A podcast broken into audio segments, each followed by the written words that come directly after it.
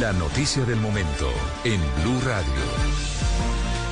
Noticia urgente, el presidente Duque, atención, acaba de firmar la extradición de Otoniel que va rumbo a los Estados Unidos. Este señor, jefe del clan del Golfo, que intentó meterse al acuerdo de paz con las FARC, que intentó de todas formas meter eh, recursos para evitar su extradición, la acaba de firmar, lo cual lo vuelve un hecho inevitable el presidente Iván Duque. Camila Carvajal. Sí, señor, está firmada y ya es un hecho, Néstor. Alias Otoniel será extraditado en las próximas horas a Estados Unidos, pedido por narcotráfico y delitos afines. La firma del presidente de la República, Iván Duque, y nos confirman que el traslado puede hacerse o este mismo viernes o máximo mañana. Quiere el presidente de la República que sea un traslado inmediato. Recuerde usted que en las últimas horas fue el propio ministro de Defensa el que ordenó reforzar las medidas de seguridad ante cualquier riesgo de fuga de alias Otoniel. Todo esto para cumplir con la decisión del presidente Iván Duque, que es enviar a Otoniel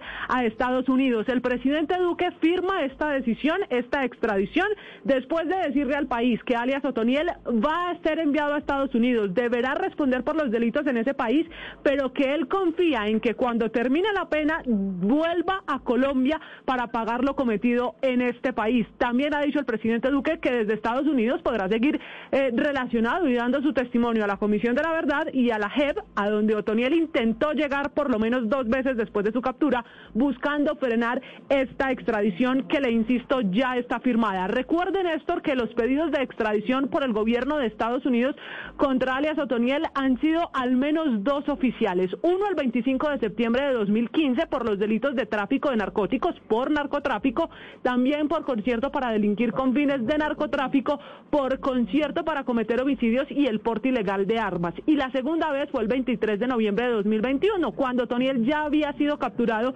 ese mismo año por un operativo especial de la policía y de las fuerzas militares.